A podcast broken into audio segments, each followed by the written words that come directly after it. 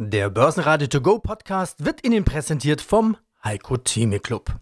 Werden Sie Mitglied im Heiko Theme Club. heiko-theme.de Börsenradio Network AG Marktbericht Der Börsenpodcast Im Börsenradiostudio die sonoren Stimmen von Andreas Groß, Peter Heinrich und Sebastian Leben.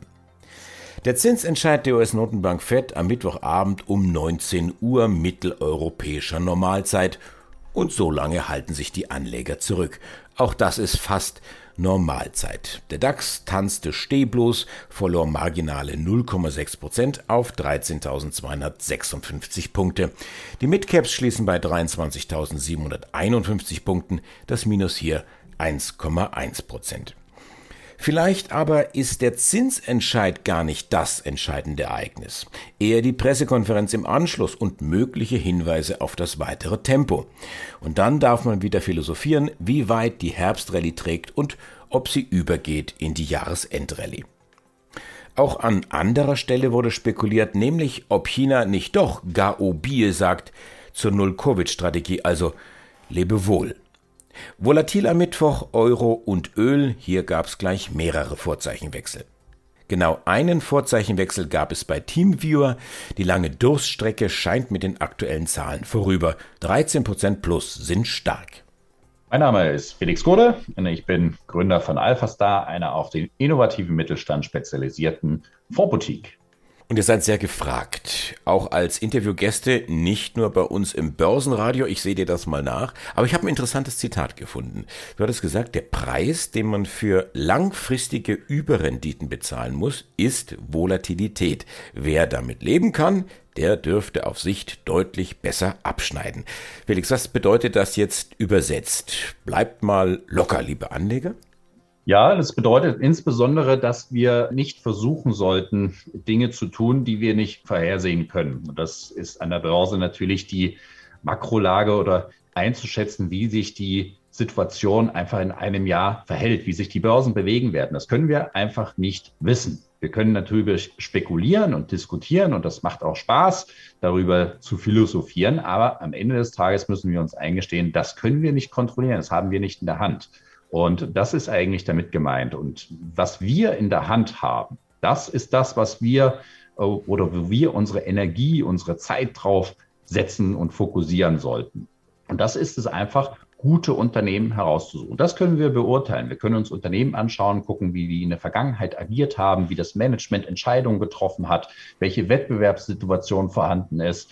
Ja, also wie die Preissetzungsmacht beispielsweise ist ganz ähm, oder momentan ja ein wichtiges Thema, wie die Abhängigkeiten von Rohstoffen sind, von Zinsentwicklung, all diese Dinge, die Verflechtung im internationalen Verkehr und so weiter und so fort. Das können wir alles einschätzen und darauf können wir ja, eine qualitative Einschätzung treffen und eine Einschätzung darüber, ob das Unternehmen derzeit attraktiv bepreist ist oder nicht. Und wenn wir das tun und darin immer besser werden, über Zeit dieses Thema verfolgen, dann werden wir oder haben wir gute Chancen, Überrendite zu erzielen über einen langfristigen Zeitraum.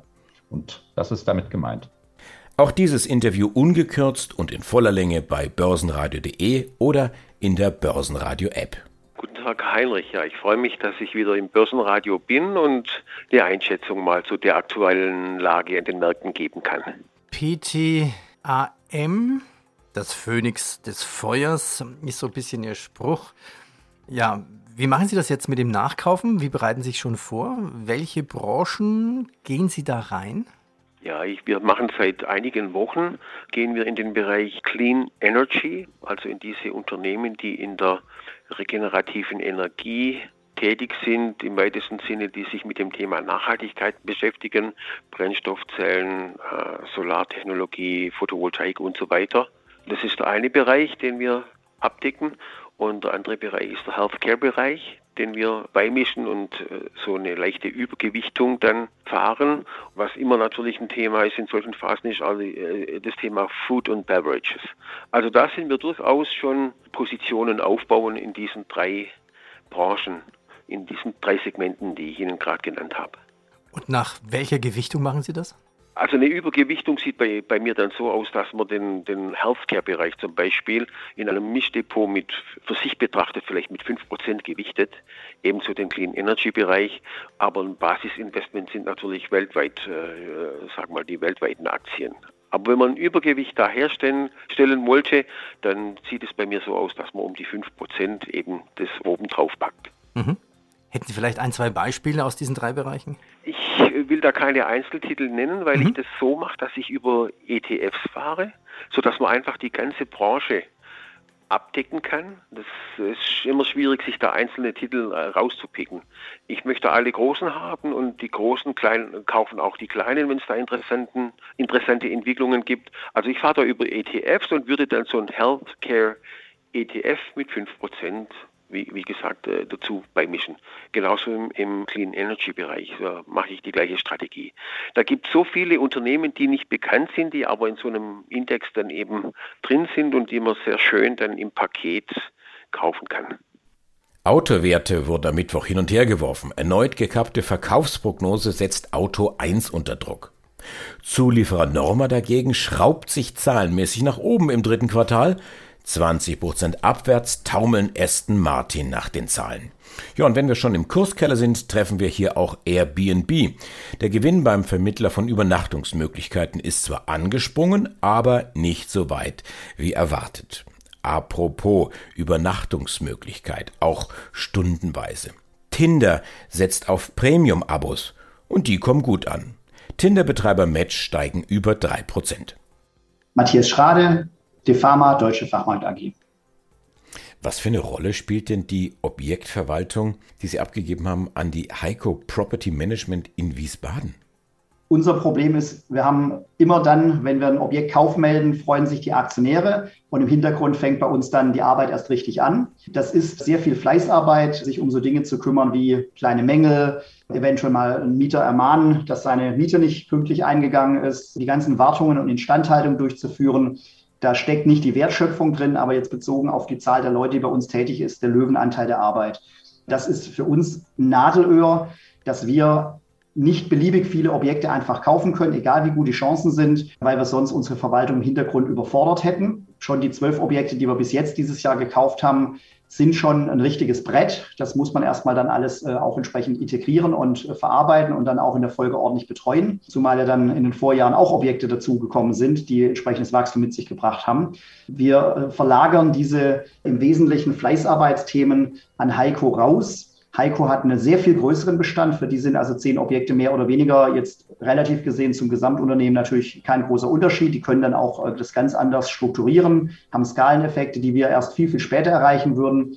Und damit wären wir oder stellen wir uns jetzt so auf, dass wir künftig auch in der Lage sind, potenziell deutlich mehr Objekte in den Bestand zu übernehmen. Sollte es dazu kommen, dass jetzt durch die, das geänderte Marktumfeld möglicherweise dann andere Verkäufer, andere Eigentümer in Probleme kommen und dann vielleicht sich gute Chancen ergeben, äh, eine größere Zahl an Objekten zu kaufen, dann möchten wir darauf auch vorbereitet sein. Nach dem Prinzip, äh, wenn es Brei regnet, halt den Löffel hin.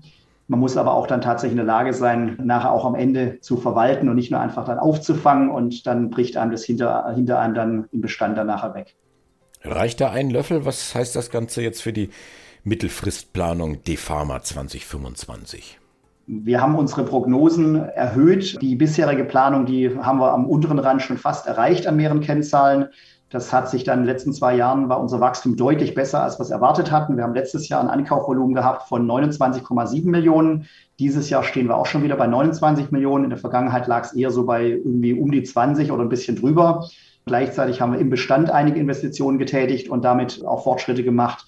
Es war relativ klar, dass unsere 2025er Planung dann wohl im Jahresverlauf des nächsten Jahres spätestens dann überschritten würde. Ähm, deswegen haben wir die Mittelfristplanung ähm, angehoben. Wir erwarten jetzt für Ende 2025 ein Portfoliovolumen von mindestens 350 Millionen. Bisher waren es 260 bis 300 gewesen.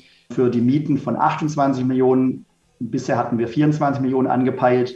Und beim FFO, wahrscheinlich die wichtigste Größe, die unsere Aktionäre interessiert, hatten wir bisher 11 Millionen angestrebt. Wir sagen jetzt, dass wir mindestens 13 Millionen ähm, erreichen wollen. Und auch dieses Interview ungekürzt und in voller Länge bei börsenradio.de oder in der Börsenradio-App. Mein Name ist Andreas Trösch von der Norma Group SE und ich bin zuständig für Investor Relations, Communications und Nachhaltigkeit. Die große Frage, die sich momentan überall stellt, ist Rezession ja oder nein. Deshalb ist die Berichtssaison gerade auch so besonders spannend. Sie hatten 2021 im Interview zu den 2021er Zahlen ein Übergangsjahr und hatten in dem entsprechenden Interview eben angekündigt, dass das Übergangsjahr wohl verlängert wird. Sie sind Spezialist für technologische Verbindungslösungen. Das heißt, Ihre Kunden sind ja, ich würde mal sagen, die klassischen Zykliker. Und das wiederum bedeutet, sie gehören wohl zu den ersten, die eine Rezession zu spüren bekommen würden. Deshalb ihre Zahlen besonders spannend. Und jetzt steht da gutes Wachstum in Q3. Umsatz 19,9% plus auf 318,6 Millionen Euro. Die Aktie kurz vor unserem Interview 7,5% fast plus. Der Markt sagt also keine Rezession. Was sagen Sie? Das ist soweit richtig, dass wir 20 Prozent Wachstum im dritten Quartal 22 erreicht haben. Zum Stichwort Rezession muss man da aber die Aufteilung sehen. Das heißt, wir sind sehr gut auf der Preisseite gewachsen. Das ist auch nötig, weil wir die gestiegenen Kosten letztendlich an die Kunden weitergeben müssen. Und im reinen Volumenwachstum, also mehr Stücke, mehr Stückzahl, da ist es dann moderater verlaufen. Trotzdem sind wir sehr zufrieden im dritten Quartal mit den 20 Prozent organischem Wachstum inklusive Währungswachstum. Ja, das ist die, der entscheidende Hinweis. Wachstum kommt zur Hälfte organisch und wechselkursbedingt zustande. Welcher Wechselkurs hilft denn da, beziehungsweise welche Region ist es dementsprechend? Ja, das ist im Wesentlichen bei uns der US-Dollar. Die größte Region inzwischen der Norma Group ist Nordamerika. Und da kommen eben diese Translationseffekte her. Wir haben dann im, jetzt in den ersten neun Monaten in Summe sieben Prozent Wachstum aus der Währung gesehen. Zur Hälfte organisch bedeutet aber auch, dass das Geschäft generell gut läuft. Sie hatten das in der Vergangenheit schon mal so erklärt, dass Sie breit genug aufgestellt sind, dass sich das eigentlich immer ausgleicht. Wenn mal ein Sektor nicht gut läuft, eine Region nicht gut läuft, dann hilft eben eine andere. Ist das jetzt auch so, also dass starke Segmente schwächere ausgleichen oder läuft es eigentlich generell gut? Nein, das ist jetzt auch so. Sehr guter Punkt. Das heißt, im dritten Quartal sind wir 10,2 Prozent organisch gewachsen. Ein ganzes Stück, wie gesagt, der Preis und der Rest eben Volumen. Und da ist es so, wenn man sich da die Details anschaut, wächst es im Automobilgeschäft. Das liegt aber auch daran, dass das Vorjahres dritte Quartal eher schwach war, marktseitig. Das heißt, so ein gewisser Aufholeffekt mathematisch und äh, die anderen Bereiche sind etwas schwächer. Aber insgesamt ist das äh, ganz klar Teil der Strategie, zu sagen, wir sind auf mehreren Standbeinen und können dann auch entsprechend die Produktionskapazitäten in der Art nutzen, wie der Markt unsere Produkte in den einzelnen Industrien nachfragt. Auch dieses Interview ungekürzt und in voller Länge bei börsenradio.de oder in der Börsenradio-App. Ja, guten Tag, mein Name ist Alexander May, unter dem Alias von Rubel bei Wikifolio bekannt und mein Wikifolio heißt TechDach Top Pick und nimmt die kleineren und mittleren Unternehmen im deutschsprachigen Raum unter die Lupe. Seit etwas mehr als fünf Jahren ist das Wiki am Start, erzielt etwa 10% Rendite pro Jahr im Durchschnitt. Alexander, du investierst in solide Technologieunternehmen, die bereits Gewinne schreiben. Das hattest du mir im letzten Interview gesagt. Trotzdem, das schwierige Börsenjahr 2022 hat auch Spuren bei dir im WG hinterlassen. Mit welcher Strategie bist du denn bislang gefahren in diesem Jahr? Also du hast natürlich recht, das Wikifolio hat natürlich auch gelitten. Der Schwerpunkt der Unternehmen ist nun mal im Tech-Segment und so wie man das an den Märkten eben auch mitbekommen hat, war da viel Druck da mit vielen Effekten, die man nur allgemein spürt, mal ausgenommen von dieser allgemeinen Rezessionssorge, ist es der starke Dollar, die, die unsichere Energiesituation, vor allem in Europa, wo nun auch die Unternehmen lokalisiert sind, die ich bei mir im Wikifolio habe und all die politischen Quereleien, mit denen man sich nun so auseinandersetzen muss. Was ist die Strategie? Die Strategie ist, dass ich die Unternehmen, die ich habe, eben prüfe, die Guidance stimmt und lass mich jetzt von diesen schlechteren Kursen erstmal nicht verunsichern. Das heißt, du gehst jetzt nicht her und sagst, ich trete jetzt auf die Bremse, verkauf alles, mach Cashquote 100 und warte wieder auf den richtigen Zeitpunkt, sondern du reitest die Welle, du sitzt es so ein bisschen aus ja, man könnte sagen, Bayern holt, aber ich habe auch eine kleinere Cashquote, die vielleicht auch wieder größer werden könnte, wo ich dann eben sukzessive nachkaufe oder adjustiere. Habe ich auch dieses Jahr gemacht. Vom Zeitpunkt her waren diese Adjustierungen vielleicht nicht unbedingt die geschicktesten Zeitpunkte, aber es stimmt mit der Analyse der Unternehmen überein, wo ich mir sage, dass die Angst, die im Markt aktuell zu sehen ist, äh, eben nicht mit den Zahlen übereinstimmt. Also die Stimmung schlechter als die Lage bei den Unternehmen selber, kann man das so sagen? Das würde ich sagen.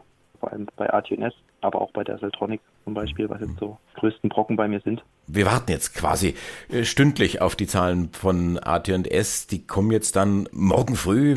AT&S, großer Chiphersteller Österreich, hat sich ja hervorragend geschlagen in der Vergangenheit. Mit was für einem Quartal rechnest du?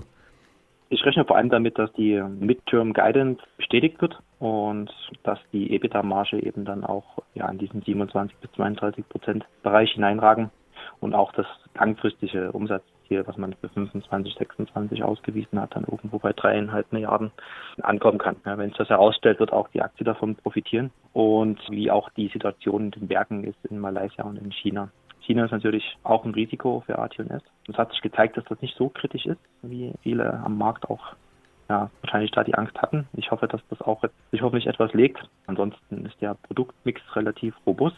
Das ist, glaube ich, ein Vorteil von AT&S und auch der Ausblick der Großkunden, der sich jetzt hoffentlich aufhält und eben gepaart mit der hoffentlich guten Auslastung in den Werken in Malaysia und in China. Die Interviews in voller Länge hören Sie jeweils bei uns im laufenden Programm bei börsenradio.de oder in der kostenlosen App.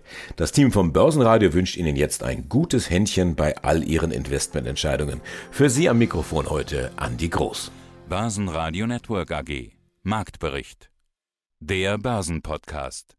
Der Börsenradio To Go Podcast wurde Ihnen präsentiert vom Heiko Theme Club. Werden Sie Mitglied im Heiko Theme Club. heiko-theme.de de